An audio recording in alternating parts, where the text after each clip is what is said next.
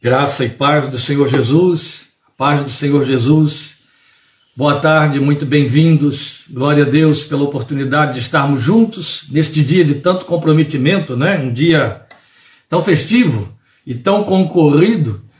Então, fazendo a leitura no Salmo 103, eu poderia ler só os versículos 13 e 14.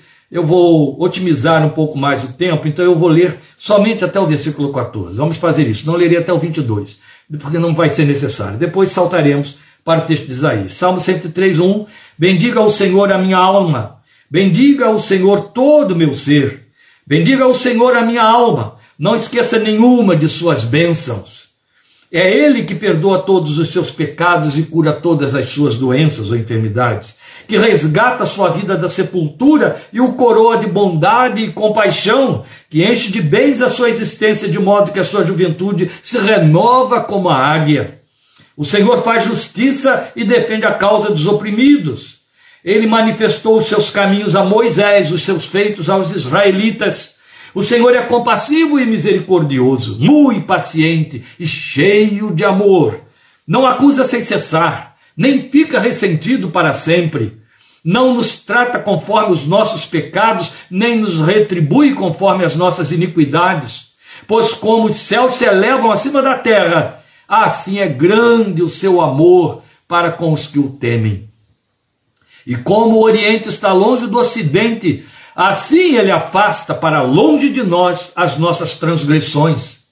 Como um pai tem compaixão de seus filhos, assim o Senhor tem compaixão dos que o temem pois ele sabe do que somos formados, lembra-se de que somos pó. Agora nós vamos ao texto de Isaías 63, versículo 16, e logo do ladinho, 64, versículo 8. Isaías 63, 16, o texto da palavra de Deus diz: Entretanto, tu és o nosso Pai. Abraão não nos conhece, Israel nos ignora. Tu, Senhor, és o nosso Pai, e desde a antiguidade te chamas nosso Redentor. Depois 64, 8. Contudo, Senhor, tu és o nosso Pai, nós somos o barro, tu és o oleiro, todos nós somos obra das tuas mãos. Por último, o texto de Malaquias 1,6, como eu disse, a primeira parte, em que o Senhor faz um questionamento a este povo que o declarou pela boca do profeta Isaías que ele é seu pai. O filho honra seu pai e o servo seu senhor. Se eu sou pai, onde está a honra que me é devida? Como eu disse, só a primeira linha. Quero dar os parabéns aos pais presentes que estão participando aqui comigo, conosco esta tarde. Abençoá-los em nome do Senhor Jesus, gratificante, gratificar-me com eles pelo fato de sermos pais, termos essa bênção gloriosa que Deus nos concedeu por sua misericórdia, e também bendizermos a Deus pela memória grata que temos e saudosa dos nossos pais que já partiram, que já nos deixaram. Deus seja louvado. Vamos orar ao Senhor em cima dos textos que acabamos de ler sobre esta palavra que vamos considerar agora. Bendito é o teu nome, Deus e Pai de nosso Senhor e Salvador Jesus Cristo, e por meio dele, nosso Pai eterno, nosso Pai celestial, que nos alçou à condição de filhos, ao lugar de filhos, pela fé em teu nome, no nome de teu filho Jesus, pela misericórdia do teu coração. Não te bastou, meu Deus, salvar-nos dos nossos pecados e fazer-nos pecadores perdoados meramente. Não te bastou fazer-nos, ó Deus, parte do teu povo, rebanho do teu pastoreio mas tu quiseste nos elevar a uma condição que nem anjos desfrutaram, e não apenas uma posição elevada acima dos anjos, porque na verdade nos colocas como filhos e nos chamaste a categoria de filhos, mas nos pareaste com teu filho, nos puseste na posição de coerdeiros com Cristo Jesus, porque dentro de nós puseste o espírito de filho que clama: Abba, glória seja o teu santo nome. Obrigado porque, meu Deus, eu acredito que em toda a cristandade não há ninguém que tenha dificuldade de te confessar como Pai. No entanto, nós precisamos ter lentes espirituais que nos mostrem a visão bíblica, a visão real da tua paternidade que tu revelaste a nós, para que não usemos das nossas próprias lentes para nos atribuirmos lugar de filhos ou atribuirmos a ti um lugar paterno que onde tu não entras, não tens de entrar, por conta das contaminações e distorções das lentes que trazemos contaminadas por nossos desejos. Pedimos que na tua misericórdia tu alces o nosso entendimento ao cerne da revelação, à altura da revelação da tua palavra, e que assim fales conosco e nos ensines, e não só, ao limpares essas lentes, ao trocares essas lentes da nossa fé, para termos a visão real que tu nos faças da tua paternidade, que o nosso coração se posicione no coração de filhos, como filhos diante de ti, filhos tais como tu pretendes, e te adore, e te exalte, e se coloque diante de ti, tal como tu esperas, como tu pretendes, como tu desejas. Nós te rogamos. Hoje é um dia marcado por celebrações em grande parte deste país, aqueles que estão honrando os seus pais, a memória de seus pais. Há muita gente até indo aos cemitérios para despedir-se ou recordar ali a memória dos pais falecidos. Filhos procuraram seus pais, filhos presentearam seus pais. Prevalece sobre nós a tua grande questão trazida pela boca de Malaquias, fechando a revelação do Velho Testamento, como a última palavra dada sobre os israelitas: se eu sou pai, onde está a minha honra? Senhor, eu tenho sido honrado por minhas filhas neste dia. Milhões de pais com certeza têm sido honrados pelos seus filhos, muito, pouco, de acordo com as condições de cada um, não de acordo com o valor desses pais. E prevalece o teu direito, que nada tem a ver com o dia de hoje, mas com o lugar que ocupas de pai na nossa confissão. Onde está a honra para comigo?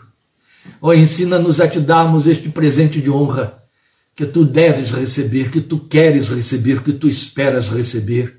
Permite que esta palavra de hoje nos ensine e nos conduza nesta direção, pela fé em Cristo Jesus em cujo nome oramos, esperando com reverência e temor para o louvor de tua glória. Amém. Amém.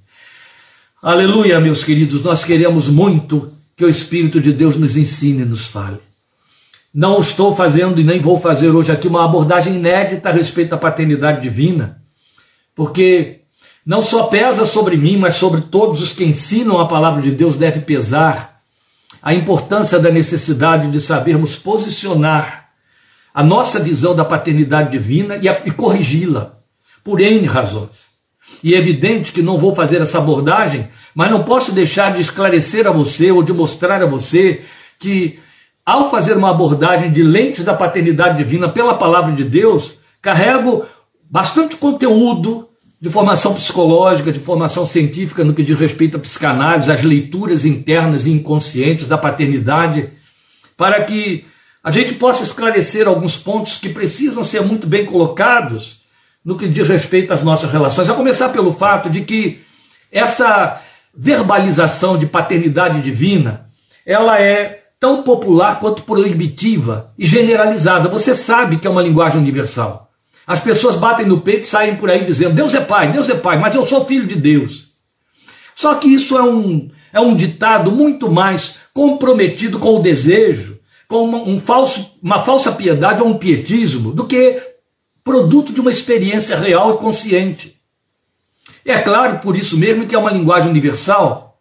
Qualquer pessoa que é, minimamente pretende crer em Deus e assumir uma confissão de que existe um Deus e Deus Criador, um Deus em quem crê, ainda que a sua maneira, fora da revelação dos padrões estabelecidos pela palavra de Deus, essas pessoas saem atribuindo paternidade a Deus com respeito a elas. Ora, mas nós cristãos, nós que lemos a palavra de Deus e que temos uma fé que emerge da revelação desta palavra, sabemos e conhecemos muito bem que há um, uma condição inegociável que custou um preço muito alto, preço que o próprio Deus pagou para nos tornar seus filhos.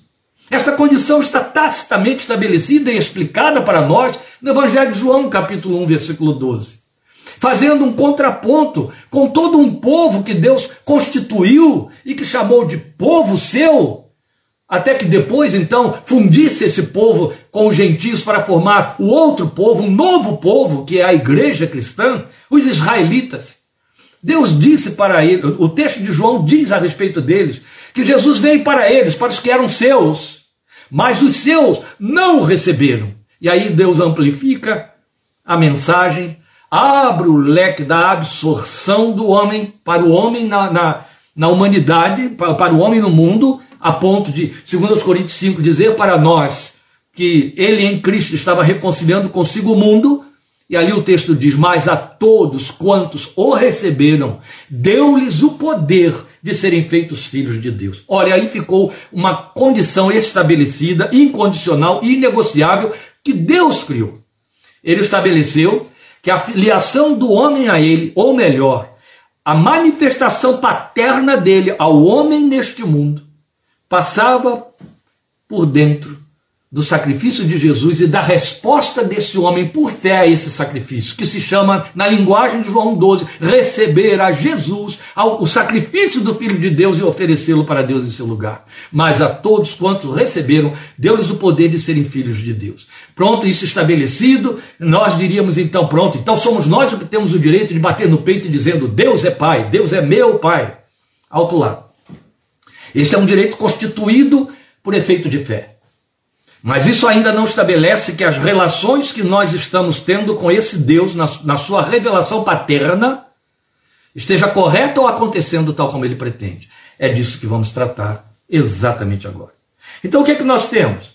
O texto primeiro que lemos do Salmo 103, um salmista que cremos ser Davi, que atribui-se ser a Davi, o texto diz que esse salmo é davídico, os, os, é, é, é, orienta, os, os estudiosos, os eruditos, Todos concordam que este é um salmo davídico, ou da pena de Davi. Então nós temos Davi, salmista, e dois profetas que nos passam uma visão da paternidade de Deus, ou uma visão pessoal, como é o caso de Davi, o caso de Isaías, pelas lentes deles próprias acerca dessa paternidade. No caso de Malaquias, ele não passa visão nenhuma, é Deus quem fala sobre a paternidade através dele, você viu. Então, na verdade, o salmista e o profeta Isaías fazem isso. E aí o que nós vamos ter é, é como se em Malaquias, ou não vou dizer que é como ser, haja visto aí a maneira como eu acabei de orar, assumo que Deus de fato respondeu a eles no fechamento da revelação escrita que tinha dado para eles, porque foi o último dos profetas, Malaquias. Deus respondeu a Davi, a Isaías ou ao povo através dos oráculos de Davi e Isaías através de Malaquias, estabelecendo com isso uma terceira possível lente. Então, Isaías, eh, Davi nos passa uma lente de Deus, Isaías nos passa outra lente de Deus, e Deus mesmo vem nos passar uma terceira lente, que é a que nós precisamos usar, porque é a lente que está debaixo, é, ou expressa, revela uma queixa de Deus, um lamento divino dirigido ao povo. E nós podemos entrar aí também. Nós somos hoje esse povo. É o único povo que Deus tem desde a cruz. Glória ao seu nome. Então, nosso enfoque neste tema é inspirado na data de hoje, como nós dissemos, pelo fato de que devemos nos dar conta da lente que nós usamos de ver subjetivamente e objetivamente, segundo as Escrituras, acerca da paternidade divina. Devemos nos dar conta disso que está aí. Então, nós somos tendentes a ler e daí pretender viver a paternidade divina segundo os critérios da nossa experiência humana. É onde eu disse que falo aqui carregando um pouco da, do peso da psicologia, ou da psicanálise, ou da ciência psicanalítica, dentro dessa questão que eu estou chamando de uma tendência que nós temos de ler a paternidade divina segundo os critérios da nossa experiência humana, de nossos desejos até inconscientes, né, de relacionamento familiar. E aí, subjetivamente. O que, é que eu quero dizer com isso? Porque a Bíblia faz um uso exaustivo daquilo que nós chamamos tecnicamente de é, é, antropopatismo. Eu sei que é uma palavra feia, complicada, mas ela é fácil de entender. É a junção de dois, duas palavras gregas, antropos, homem, e pathos, sentimento. Então, antropopatismo é o movimento de sentimentos humanos que são atribuídos a Deus. Porque sentimentos humanos atribuídos a Deus. Porque Deus é espírito e assim como ele não tem forma, a Bíblia diz, existem os antropomorfismos, é quando a gente fala da mão de Deus, dos olhos de Deus, os ouvidos de Deus, a boca de Deus, os pés de Deus, a cabeça. A Bíblia usa estas formas com referência a Deus para trazer a nós a, a condição, o meio de podermos compreender a revelação de Deus a nosso respeito. Isso vale para os sentimentos. Você há de convir que quando a Bíblia diz que Deus se arrependeu, isso é o antropopatismo. É a Bíblia fazendo uso de um sentimento que pertence exclusivamente ao, ao homem, à humanidade, atribuindo a Deus para que você possa compreender o que se passa no coração de Deus. Mas é evidente que isso está tão longe da, da realidade plena do sentido quanto o céu está da terra. Mas é o máximo a que você pode chegar e o máximo da ferramenta de que se serve o Espírito Santo na linguagem humana para que você possa entender a comunicação de Deus a você. Daí aqueles símbolos todos pesados, altamente ilustrativos de Apocalipse a respeito do céu, que alguns, infelizmente, entendem de forma literal. E aí empobrece o céu. Né? A Bíblia vai trabalhar com superlativos quando fala de coisas excelentes, para que você possa ter o mínimo de compreensão. Haja vista aí falando de céu, que quando Paulo foi lá, viu e foi tentar descrevê-lo, disse: Não é lícito ao homem dizer coisa alguma. Hum. E aí a gente continua sem uma expressão que nos diz exatamente o que Paulo viu. Bem, voltando então ao que nós estávamos dizendo aqui. Há uma tendência nossa de lermos a paternidade divina segundo a experiência que temos sobre paternidade, porque quando a Bíblia fala de paternidade de Deus, quando a Bíblia fala que Deus é pai, ela está usando um vocábulo que nós dominamos. Pense no dia de hoje. Hoje, rarissimamente, tem alguém que não esteja pensando em pai e paternidade. Os pais pensando nos filhos, os filhos pensando em pais. Então é evidente que quando eu vou ouvir uma revelação a respeito de Deus que faz uso de uma terminologia que é do meu domínio, do domínio da minha experiência existencial, automaticamente e lamentavelmente, eu vou trazer essa experiência para o nível da minha realidade existencial. E é onde eu peco, ou é onde eu tropeço, porque Deus está incomparavelmente acima. Não há como nós estabelecermos parâmetros entre nossa paternidade e a de Deus. Mas mesmo os homens de Deus na Bíblia fizeram isso. Porque é muito forte dentro da nossa existência, da nossa realidade existencial, dentro da nossa humanidade. É muito. O próprio Deus se serve dessa alegoria. Vale lembrar o texto de Isaías 48, quando ele vai dizer: Ainda que uma mãe se esqueça do filho do seu ventre, o filho que ainda amamenta, eu todavia não me esquecerei de ti. Ele está usando uma linguagem que nos leve a nos aproximarmos o máximo do sentimento que ele quer comunicar, que tem por nós e como se relaciona conosco. A questão é que, qualquer que seja o foco dessa visão, ele estará errado em si mesmo. Por quê? Porque Deus jamais permitiu ao ser humano criar uma ideia a seu respeito, seja como pai, seja como Senhor, seja. Não, e muito menos como Deus, nos termos em que nós entendemos. Antes o que nos diz a sua palavra, e você vai encontrar isso em Romanos 1,19, é Paulo dizendo: o que de Deus se pode conhecer, você só pode conhecer, eu e você só podemos conhecer da parte de Deus o que de Deus se pode conhecer, o que Deus deu a conhecer. Não só ele não nos autoriza a criarmos ideias a respeito dele, quanto proibiu-o terminantemente. Daí ele ter feito a proibição tácita quanto a imagens, figuras das coisas celestiais, e muito menos de Deus, para que o homem não criasse, não jogasse a sua subjetividade ali dentro. Então eu volto ao, que eu estava dizendo, para que você compreenda essa questão, inclusive psicológica, que o foco que dermos a essa visão, por melhor que ele seja, estará errado, porque estará maculado pelas limitações e desvios da nossa humanidade. Eu vou dar um exemplo. Quem teve uma experiência de vida, de uma paternidade, que consideraria e fica falando disso por aí, a 3x4 com direito, excelente, meu pai é, ou meu pai foi, um homem maravilhoso. Meu pai me criou assim, assim, me deu valores. Meu pai me ensinou o quê? E as pessoas fazem muita referência disso, né? Não, eu sou assim porque foi assim que aprendi do meu pai. Meu pai me ensinou o quê? E geralmente essa, essas colocações são feitas para trazer como reforço o fato de que tiveram um pai excelente, ou tem, do qual guardam amor, afeto, saudade. Há aqueles também que tiveram um péssimo pai, um pai ausente, um pai negligente. E há aqueles que tiveram um pai que eles classificam como o melhor pai, que na verdade não passou de um paternalista. O que é um pai paternalista? É aquele pai que, sabe, aquelas mães que antigamente colocavam as crianças, ah, por conta de professoras de escola dominical, que escolhiam escolas evangélicas para matricular seus filhos, ou escolhiam é, programas de televisão aos quais confiavam seus filhos horas seguidas para não ter um envolvimento, não assumir compromissos, não exercer a sua maternidade, para poder dar conta das suas atividades, achando que a escola dominical ia transformar aquela criança em filho para aquela mãe, filho ideal, a igre... A, a, o colégio evangélico, ou impedir que se tornasse uma abominação. Lê do engano, porque isso não impede coisa nenhuma. A formação de uma criança é feita dentro de casa, no lar, por sua mãe, por seu pai. É, é o par cuidador da relação parental, da constelação familiar que forma e Deus determinou e confiou a criação dos filhos a seus pais, não é? E aí o que acontece é que esse maternalismo, esse paternalismo, que autoriza tudo, que passa por cima de tudo, que aprova tudo, que perde visão porque não quer assumir responsabilidade, não quer ter trabalho, do, do desvio do caráter, da, da não correção do que está saindo do lugar, deixa passar, acha que a igreja vai resolver ou que outros vão resolver e não marca em cima, não disciplina, não estabelece limites.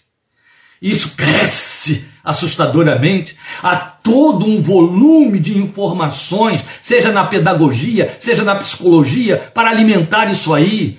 Entregue à criança a sua capacidade construtiva, deixe que ela faça por sua conta que todo o seu poder de criação e a sua capacidade evolutiva aflore. Vai criando monstros para os próximos, as próximas gerações. Vai criando monstros que não reconhecem a autoridade, não respeitam a autoridade, que não têm bases morais, que não têm lei impressa no seu interior. Vá criando esses monstros.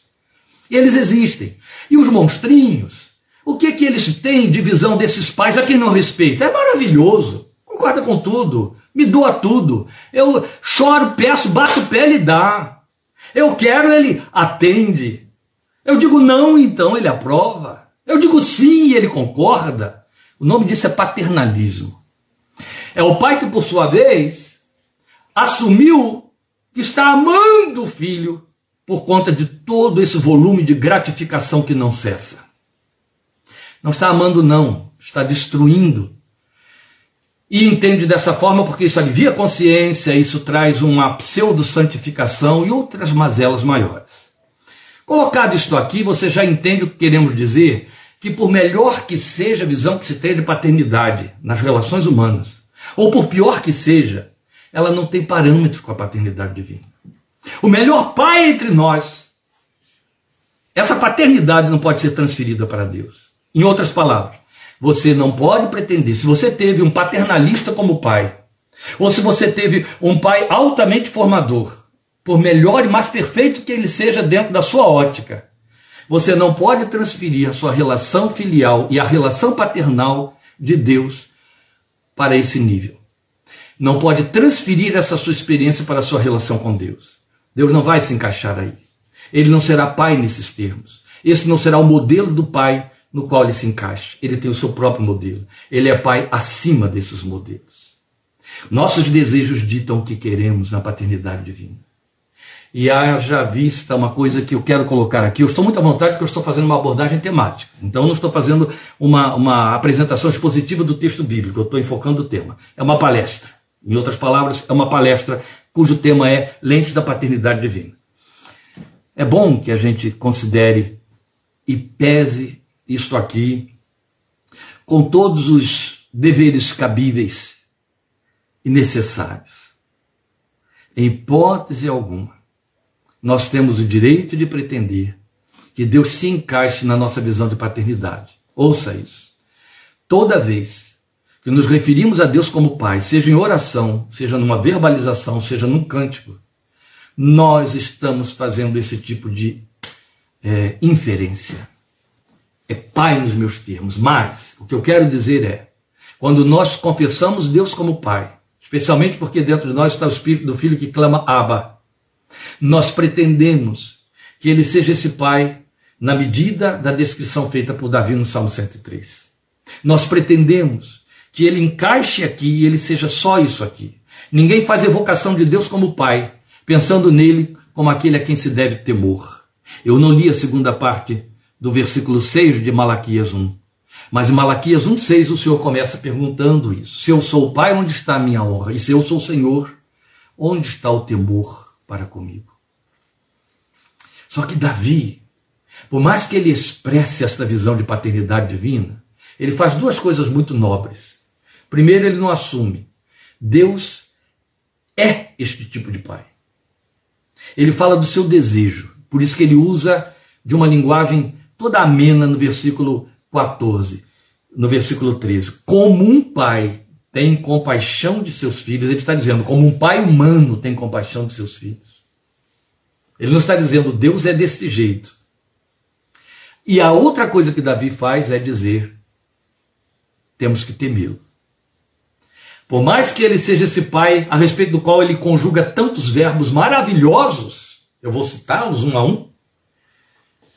Ele é um pai a quem se deve temor.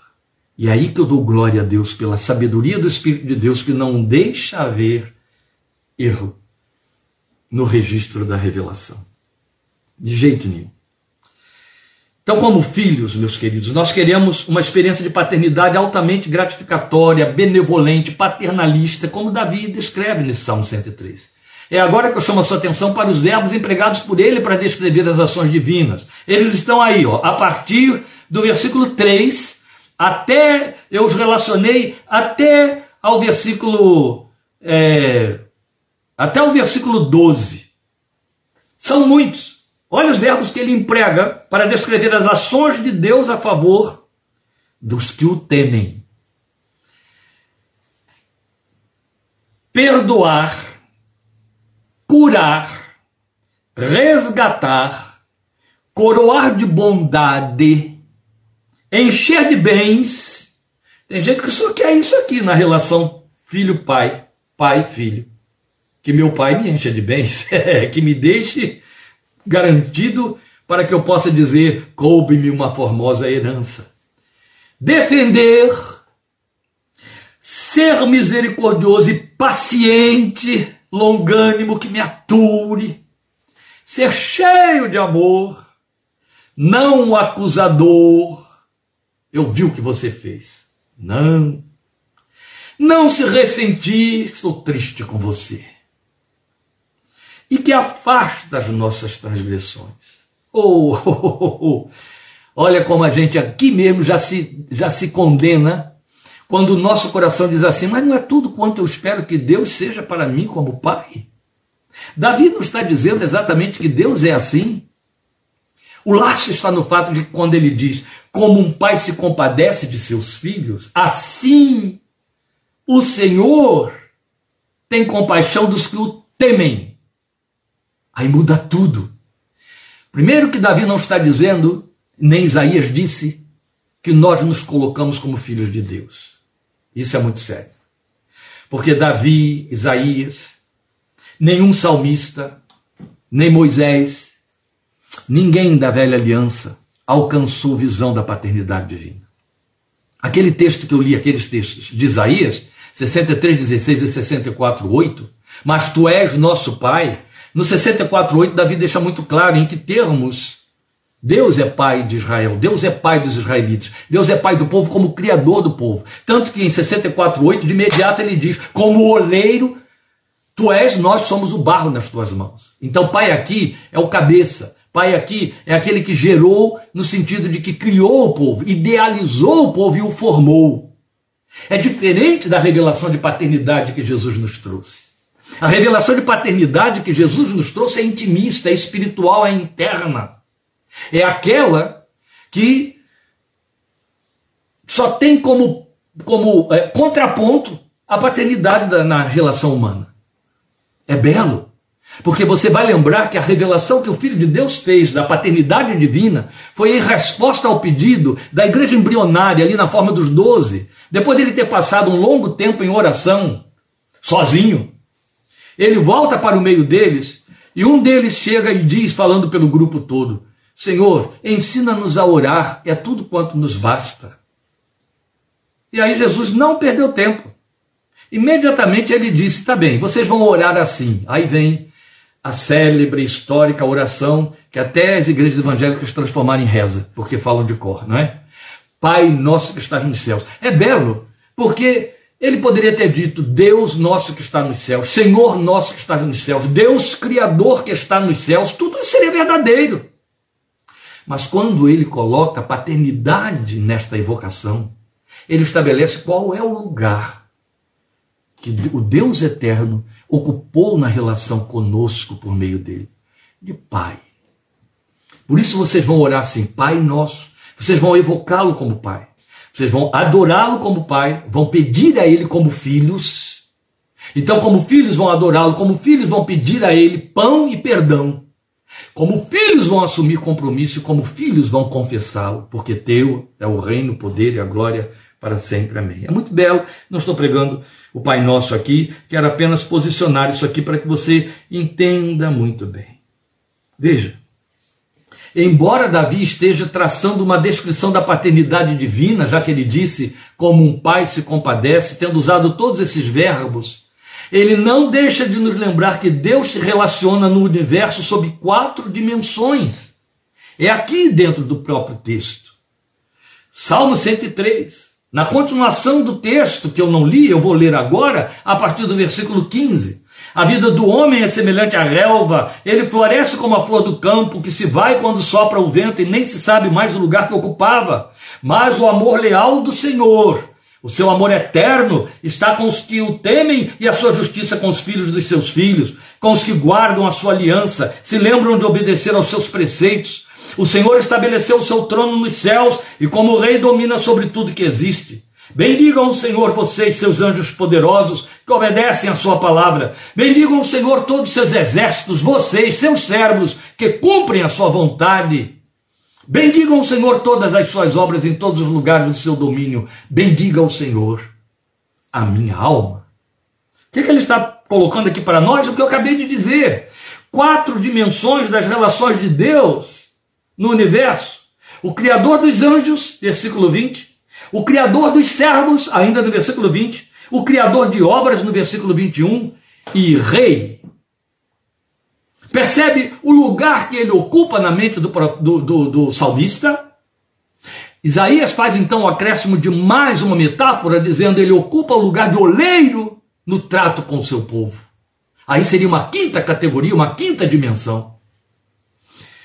Só quem vem reunir todas essas definições dos crentes nele, como servos, súditos do rei, na condição de filhos, é Jesus. Para mostrar que o trato de Deus conosco é de pai. Mas o que Davi está fazendo aqui comigo e com você é mostrar que um verbo mais do que me dê precisa ser é, é, conjugado e exercitado pela nossa vida de fé. E esse verbo se chama temer é onde a evocação da ideia de Deus como Pai não abre lugar para o temor. E ele vai se queixar em Malaquias 1,6. A experiência cristã, com lamento altamente reprovador, nos faz verificar até com constrangimento o nível de abuso, blasfemo, no limiar da blasfema, blasfêmia, a que chegaram muitos crentes, quando na posição, se colocando na posição de filhos, se arrogam direitos diante da paternidade de Deus. Aquilo que a gente fez na experiência humana com nossos pais. Lembra da fase da sua adolescência? Na adolescência, o filho se sente com todos os direitos e os exige. A primeira coisa que ele levanta para questionar é: você tem que me dar porque eu não pedi para nascer. Lembra? Você ouviu isso, você falou isso, você ouve isso. É, é, é próprio da experiência humana. Se você é meu pai, você é responsável. E as leis estão por aí correndo para poder dizer isso o tempo todo. Infrinja uma delas para ver se o Conselho Tutelar, o ECA, o Estatuto da Criança e do Adolescente, não virá em cima. É fato. A gente até ri quando vê aí crianças ainda em terra idade evocando ECA contra seus pais, por conta de maus tratos, no, no sentido do entendimento dele de que está sendo maltratado, e aí isso viraliza na, na rede social, não é? o povo se aproveita disso. A verdade, amados, é que o verbo temer não entra o que entra é um pseudo-direito. Eu sou filho, ele que se vire como pai. Ele é pai, ele que dê conta. Por isso que as pessoas o evocam dizendo, Deus é pai. E geralmente essa evocação está ligada ao fato de que nada de mal vai me acontecer. Já percebeu? Nunca é diferente. Nunca é por outra razão. Nunca. Raramente só o crente é que vai dizer, oh Deus, tu és o meu Pai, num estado, num espírito de adoração. Via de regra, aqueles que saem por aí dizendo, e até crentes, mas Deus é Pai, está dizendo, esse mal não vai acontecer, esse perigo se está dizendo, esse diagnóstico ou prognóstico que você está trazendo, Deus não vai permitir que aconteça porque Ele é Pai, porque Deus é Pai. Isso tudo é verdade, Deus é Pai. Só que a vinculação da paternidade está muito acima de meus pseudo-direitos filiais, dos meus desejos filiais. Então, por isso, nesses versos 13 e 17, Davi adverte quanto ao fato de que, como pai amoroso, ele deve ser temido, porque também é um só tempo rei, senhor e criador. Foram os títulos que ele deu a ele aí o tempo todo. Então, vale lembrar que esta é a lente que vê Deus sob a ótica do desejo do filho. E esse erro a gente incorre nele muitas vezes. Como um pai se compadece. Então é uma fraseologia hipotética. Ele está declarando como um pai, ele está fazendo uma analogia, mas não está assumindo. Deus o tempo todo está se compadecendo. Não. A Bíblia que eu e você lemos, e eu estou falando de Novo Testamento, diz que esse Deus como Pai também se ira e esse Deus como Pai disciplina. E ao dizer que ele disciplina, diz nenhuma disciplina traz alegria no primeiro momento. Atente para isso. Por isso que ele tem de ser temido como pai. Entende? Não podemos fazer uma dissociação dessas verdades por conveniência, porque nos frustraremos amargamente em algum momento. Então ele está declarando que Deus é pai. Ele fala da sua avaliação pessoal conclusiva. Depois então vamos ter Isaías assumindo que Deus é pai do seu povo. Ainda que os cabeças da nação, ele citou Abraão e os próprios israelitas, em geral, não se deem conta disso, mas tu és nosso Pai, ainda que Abraão não nos, nos, não nos conheça, nem Israel nos reconheça, tu, ó Senhor, és nosso Pai. Nosso Redentor, desde a antiguidade ao teu nome. Aí ele vai continuando todo o seu discurso até chegar em 64,8, onde ele declara: Mas tu és nosso Pai. E nós, o barro nas tuas mãos, oleiro. Muito sério. Deus usa isso lá em Jeremias, 200 anos quase depois, para dizer: Vocês são o barro e eu sou ali. Então veja, nestas colocações de Isaías, especialmente, fica a inferência, sob inferência, a ideia de que ele é um pai casual, porque é criador. Então é pai no sentido de que idealizou, entende? Quem é o pai desse projeto? É isso, é neste sentido. Ele só vai ser pai que gerou, pai que formou, Pai que nos fez nascer como filhos a partir da graça, através de Jesus. Nos regenerou, diz Tito, ou Paulo escrevendo a Tito, e Pedro, pelo lavar regenerador do Espírito Santo, pela palavra de Deus ali, ó, nos gerou de novo, que Paulo chama de nova criação e que Jesus chamou de novo nascimento, obra do Espírito Santo. Ele nos fez nascer e nascer como filhos. Glória ao seu nome. Ninguém Amados, eu sei que eu estou gritando no seu ouvido, mas eu estou, eu preciso que essa exortação te atordoe. Entende? Ninguém, em hipótese alguma, pode ter a pretensão de que vai se tornar cada vez mais filho de Deus à medida em que aprender e crescer na graça. Isso não existe. Também não existe ser mais cristão à medida em que eu vou ficando velho na fé, vou lendo mais a Bíblia, vou participando mais de cultos, vou conhecendo mais os mistérios espirituais. Não existe isso. Não existe. O que existe é crescimento em áreas. Ninguém fica nascendo muitas vezes.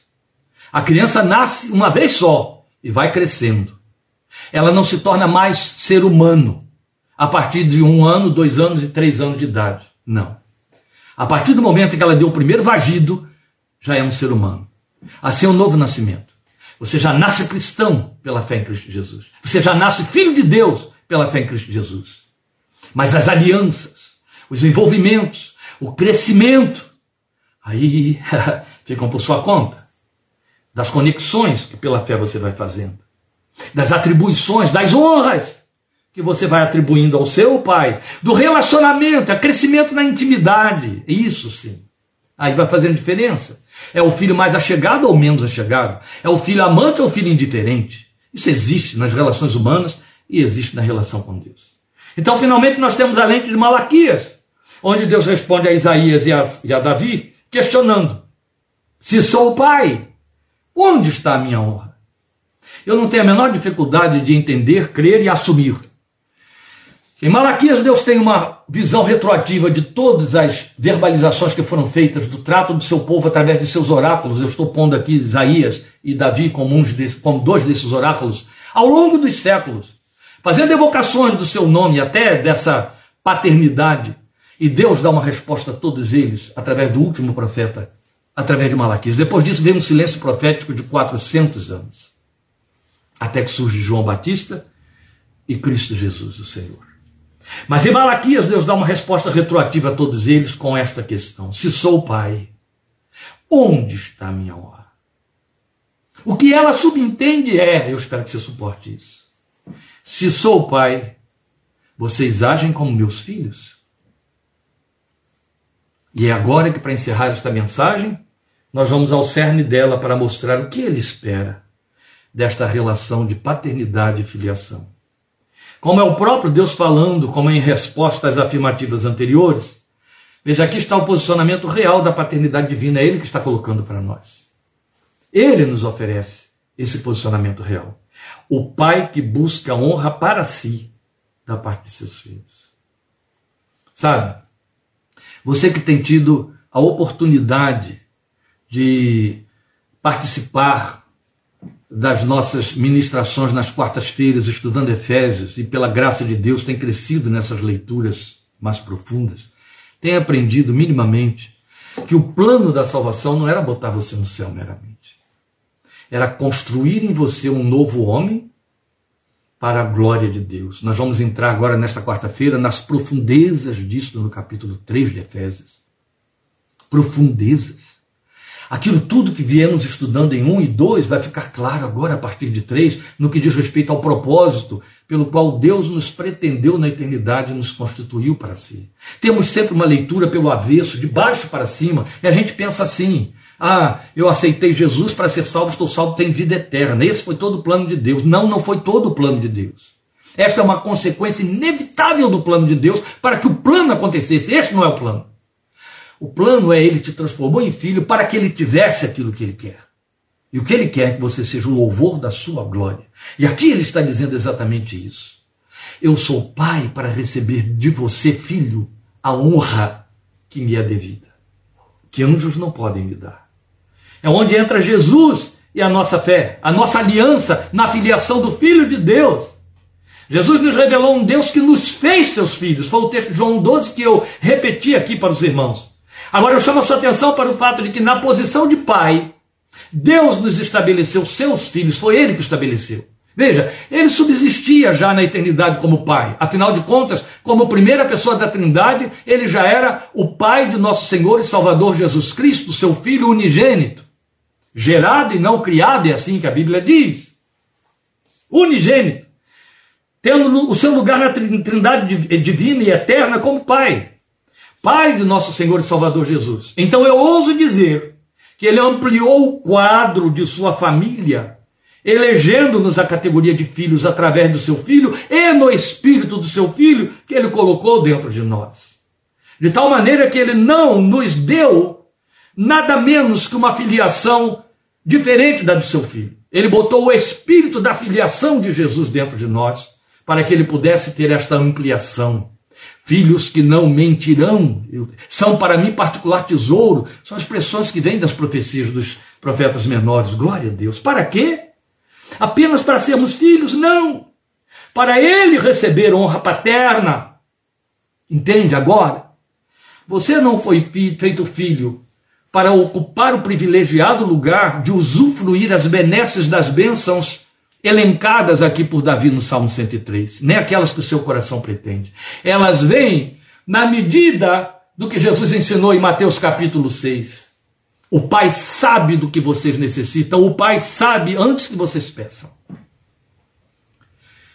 Eu gosto de ampliar essa doutrina trazida pelo Filho de Deus, fazendo um pareamento com as relações familiares. Por quê? Porque é fato. Quando a Bíblia diz que você é filho, A linguagem que ela usa para filiação no que diz respeito a mim, você ser humano, falando do, dos textos originais em que a palavra de Deus foi inspirada e revelada, aí no caso do Novo Testamento, o grego koine, o grego que veio depois do grego clássico. Pois bem, a palavra que é empregada para se referir a Jesus como filho é uma palavra exclusiva de Jesus, para Jesus, rios, o filho por excelência, o filho unigênito. Nós todos também somos chamados de filhos, mas aí é outra palavra que a Bíblia usa. Ela não usa a palavra rios para mim para você. Ela usa a palavra paidia, que significa criancinhas, filhos pequenos. Entende? E é verdade. Jesus enfatizou que nós somos o pequeno rebanho. E Pedro e João, especialmente João, enfatizaram muito, Paulo também, que nós somos crianças pequenas de Deus. E o próprio Filho de Deus disse: Eu quero vocês como crianças, crianças na maldade. Adultos no entendimento, mas crianças na maldade. E se nenhum de vocês se fizer como uma criança, não poderá entrar no reino dos céus. São palavras pesadas, saídas da boca do Filho de Deus. Então, meus amados, prestemos atenção nisso aqui. Eu não fui estabelecido para ser filho a meu favor, para que eu usufrua as benesses que eu desejo por meu direito de filho. Isso aqui eu já enfatizei hoje, e não temos mais tempo para é, repisar, repassar essa ênfase. Basta você reouvir a mensagem. Nós fomos colocados na condição de filhos para que Deus usufrua a nossa filiação, levando para Ele honra paterna. Foi para isso. Primeiro, como adoradores. João 4, 23. O Pai, ó, ele coloca o Senhor, o Deus eterno, na condição de Pai, para usar o verbo buscar. O Pai busca adoradores que o adorem em espírito e em verdade. Começa pelo fato de que o adorador, para adorar em espírito e em verdade, precisa receber o espírito e a verdade para que dê essa adoração. Segundo Jesus disse, ele busca esses adoradores. Quem recebe o espírito e a verdade são os filhos. Então Deus está buscando adoradores na condição de filhos, filhos adoradores. Entende? Filhos adoradores. Este é o primeiro ponto da honra. O que que Deus quer de mim e de você na relação filial? Que ele seja adorado como Pai. Ele tem de ser adorado como Pai. Depois nós temos, e isso está vinculado ao verbo temer, de que tão bem se serviu Davi, aqui no Salmo 103, o fato de que, e aí eu estou colocando em segundo lugar, como filhos, para, para que ele tenha honra, filhos que participam da sua natureza, que Hebreus 12, 10 chama para nós de participar da sua santidade. É onde a linguagem não fica muito atraente nem simpática. O próprio texto diz que isso não é atraente. Eu vou ler com você Hebreus 12. Me acompanhe nessa leitura que alguns não gostam dela. Alguns dizem assim: é outro filho, não sou eu, quando lê esse texto aqui. Cuidado. Meu filho, eu vou ler a partir do versículo 5. Vocês se esqueceram da palavra de ânimo que ele lhes dirige como a filhos. Meus fi meu filho, não despreze a disciplina do Senhor, nem se magoe com a sua repreensão, pois o Senhor disciplina quem ama, castiga todo aquele a quem aceita como filho. Por isso ele precisa ser temido porque você vai entender qual é a razão para ele fazer tudo isso aqui. Ó, suportem as dificuldades. Aí ele começa a mostrar para nós o que é que inclui essa disciplina. Suportem as dificuldades, recebendo-a como disciplina. Deus os trata como filhos. Ora, qual filho que não é disciplinado por seu pai? Bem, hoje tem vários. Se vocês não são disciplinados, e a disciplina é para todos os filhos, então retomamos, eu preciso que alguém me dê retorno para dizer se retomamos. Eu já tinha lido João Alberto dizer que havia dificuldade na recepção, e aí de repente caiu sem nenhum aviso prévio, e agora está dizendo que foi retomada. Eu preciso que alguém me diga se foi retomada a transmissão para que eu possa dar sequência. Por favor, eu aguardo que você o faça.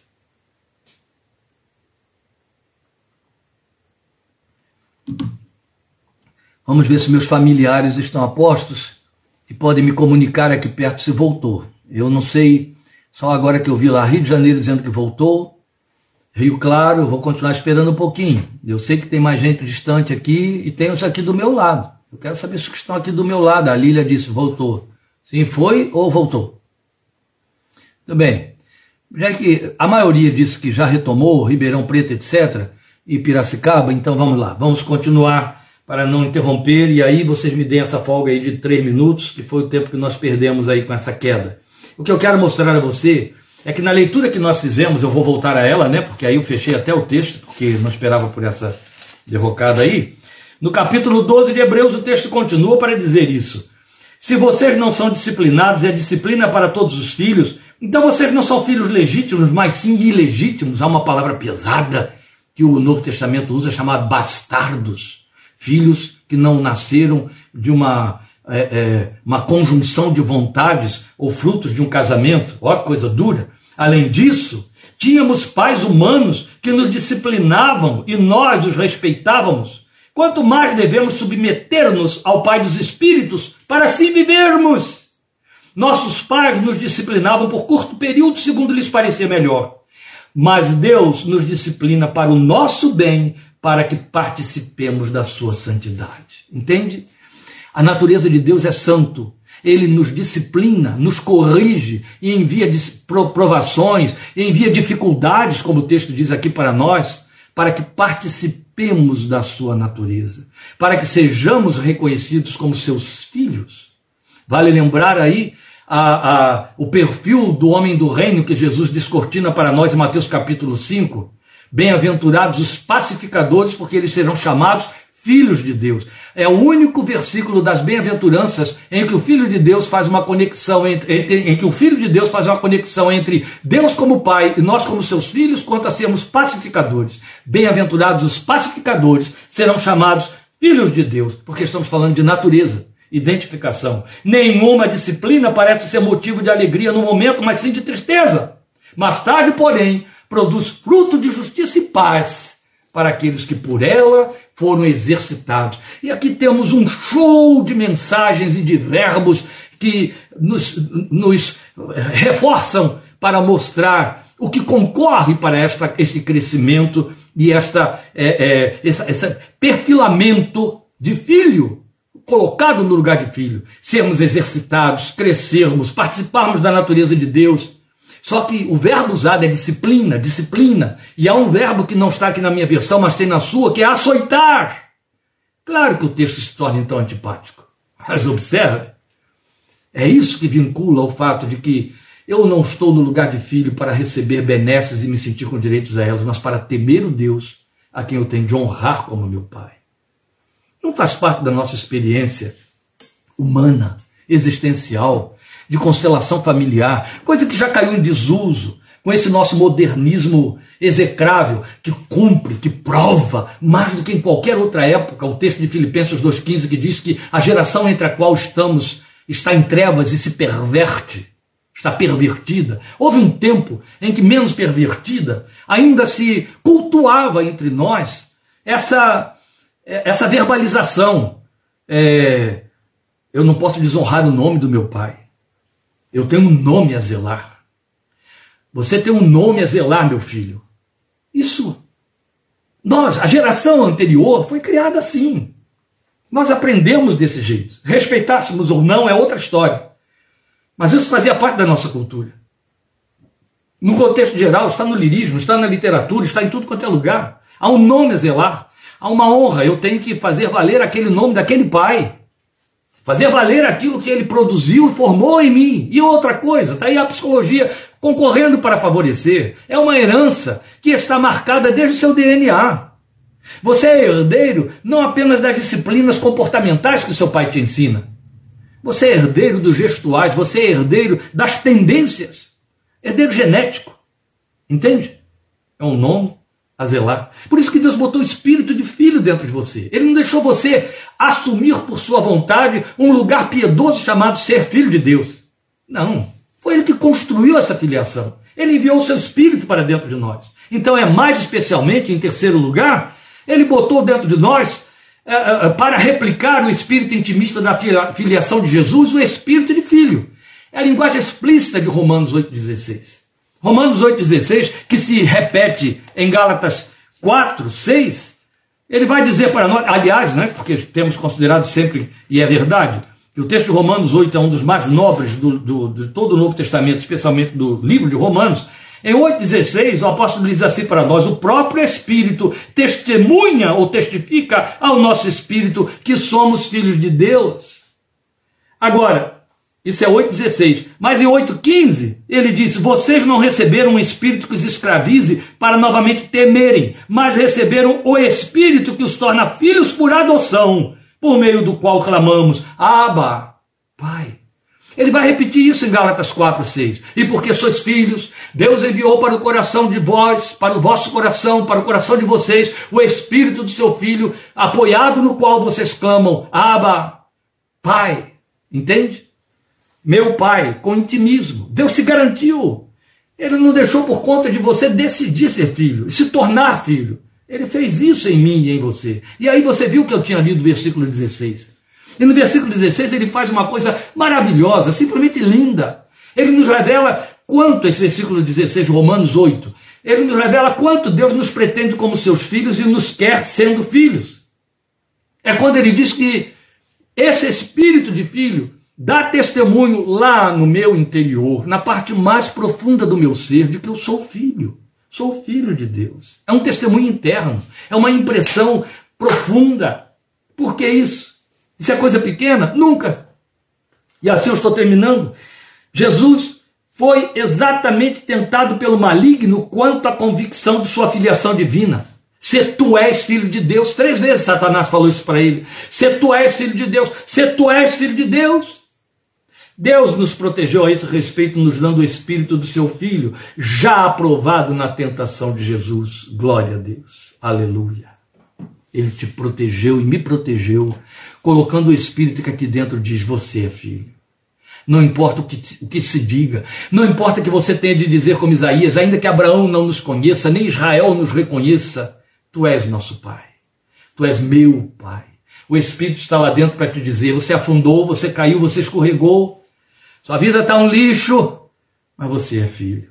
Você continua sendo filho, entende? O tentador vem para dizer: Deus não está aí para você, Deus não está ouvindo suas orações, você está indo de mal a pior aos trancos e barrancos. Se você fosse filho, foi isso que Satanás pretendeu com Jesus. Se você fosse filho, Deus estaria correndo atrás para te proteger, Deus estaria correndo atrás para impedir essas coisas. Não é assim que a gente entende? Se Deus é meu pai e eu sou meu filho, por que, que seu filho, por que, que essas coisas estão me acontecendo? Deus botou o espírito do filho, que vai dizer, como disse lá no coração de Abacu, que ainda que, todavia eu, aleluia ainda que vá de mal a pior, ainda que a figueira não floresça, ainda que o produto da terra minta, as ovelhas no curral não deem filhos, todavia eu me alegrarei no Deus da minha salvação, que é a minha fortaleza, que faz os meus pés correrem como os da corça e me faz andar sobre as minhas alturas. Aleluia! Glória seja o seu santo nome. Portanto, é com segurança, com ousadia, com gratidão que nós podemos declarar como Isaías: ou com Isaías, mas tu és nosso Pai. Louvado seja seu santo nome. Lembre que Isaías disse: você não pode esquecer, senão o temor vai faltar. Mas tu és também o oleiro, e eu sou barro em tuas mãos. Faz como te apraz. Glória ao teu nome, Senhor da eternidade. Volto a dizer com que começamos esta tarde não foi bastante para ti perdoar os nossos pecados. Não foi bastante para ti mudar a nossa natureza decaída do velho homem em nova criatura. Mas nos elevaste à condição de filhos, para que pudesses ter a honra da nossa comunhão contigo, a nossa adoração, nosso carinho, a nossa admiração, nossa honra, muito mais do que a nossa súplica te pedindo pão por isso nós te celebramos dizendo: Tu és o nosso Pai que está nos céus. tu és o Pai Santo que estás nos céus. Santificado seja o teu nome na nossa vida, na minha vida, ao nosso redor, no dia a dia, nesta geração. Venha o teu reino. E tu és o Pai cuja vontade precisa ser feita na nossa vida, para sempre como é feita no céu. Bendito é o teu nome. Obrigado porque é o Pai do qual também, em quem também esperamos o nosso pão, mas esperamos o perdão para os pecados que na sua coletividade nós cometemos e repetimos no dia a dia. Mas glória ao teu nome, porque és Pai misericordioso, cuja misericórdia se renova sobre a vida dos teus filhos cada manhã. Bendito é o teu nome. Obrigado por Jesus, pelo Espírito de Filho do teu Filho, que habita o nosso coração e nos faz, e nos permite te dizer: Abba, grande é o teu nome. Seja feita a tua vontade. Aleluia. Hoje e sempre. Amém. Amém. Abençoe um pai com esta palavra hoje, amém? Ou passe para ele quando chegar aí no YouTube. Deus te abençoe, obrigado por sua participação, por esse momento tão especial. Mais uma vez, feliz Dia dos Pais, que ainda corre hoje, para todos os pais, conhecidos e desconhecidos. Até quarta-feira, 20 e 30, para conhecermos, crescermos na graça e conhecimento desse bendito Pai que tanto nos ama. Em nome de Jesus. Deus te abençoe. Amém.